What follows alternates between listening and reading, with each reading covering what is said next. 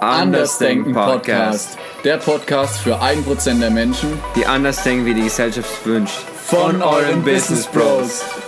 Ich bin Nico von den Staaten. Ich bin Maurice aus Deutschland. Zwei Welten vereinen sich. Zusammen sind wir eure Business Bros. Du willst mehr von deinem Leben, du willst kein Durchschnitt sein, aber keiner versteht dich? Dann abonniere jetzt unseren Podcast. Wir inspirieren dich und geben dir wertvolle Tipps an die Hand, die dich zu deinem gewünschten Ziel bringen. Let's start! Folge 1. Scheiße, abbrechen. Wir sind schon bei Folge 2. Ja, egal, wir sind einfach authentisch, wir nehmen es nicht nochmal auf. Deswegen, also nochmal richtig, wir sind bei Folge 2. Mega cool, dass du dir wieder unseren Podcast anhörst und wir freuen uns mega, dass du wieder deinen Business Bros zuhörst. Nico hockt hier auch neben mir. Ja, genau. Ja, heute reden wir über das Thema Uh, better than imperfect, huh?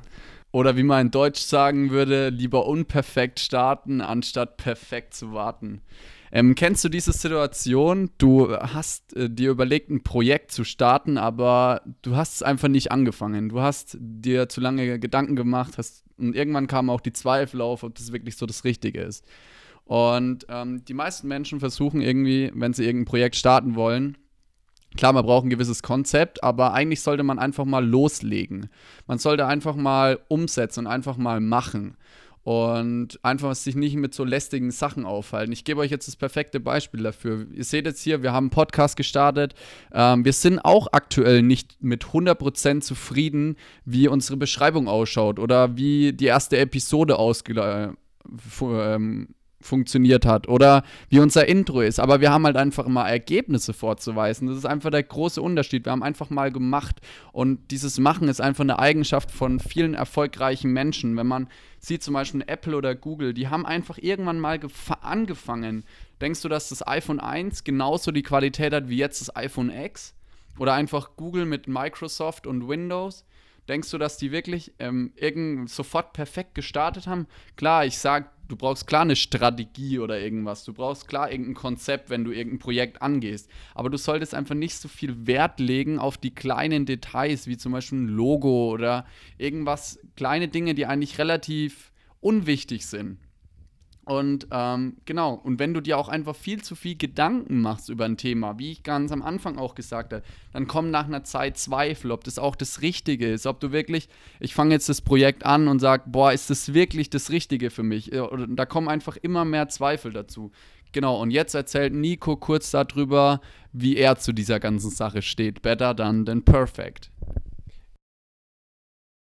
Ja, ich denke, da hat der Maurice vollkommen recht. Also sehr vielen Dingen, Dingen eigentlich. Aber ich denke, was man auch noch bedenken muss, ist, dass ähm, zum Beispiel hier in Amerika verlangt man immer nach dem, dem Proof of Concept. Das heißt, dass man halt erstmal ähm, ja, ähm, Material als einsammeln muss, um halt auch irgendwie zu beweisen, dass das funktioniert, was man äh, vorhat. Und deswegen, wenn ich jetzt ein Business anfange oder irgendwie ein Projekt anfange, dann sollte man erstmal ja, ähm, ja, Aktionen, aber, aber, Handlungen anfangen und dann halt ähm, sehen, wie das Ganze läuft und die ganzen Details, die kommen dann mit der Zeit dahin zu.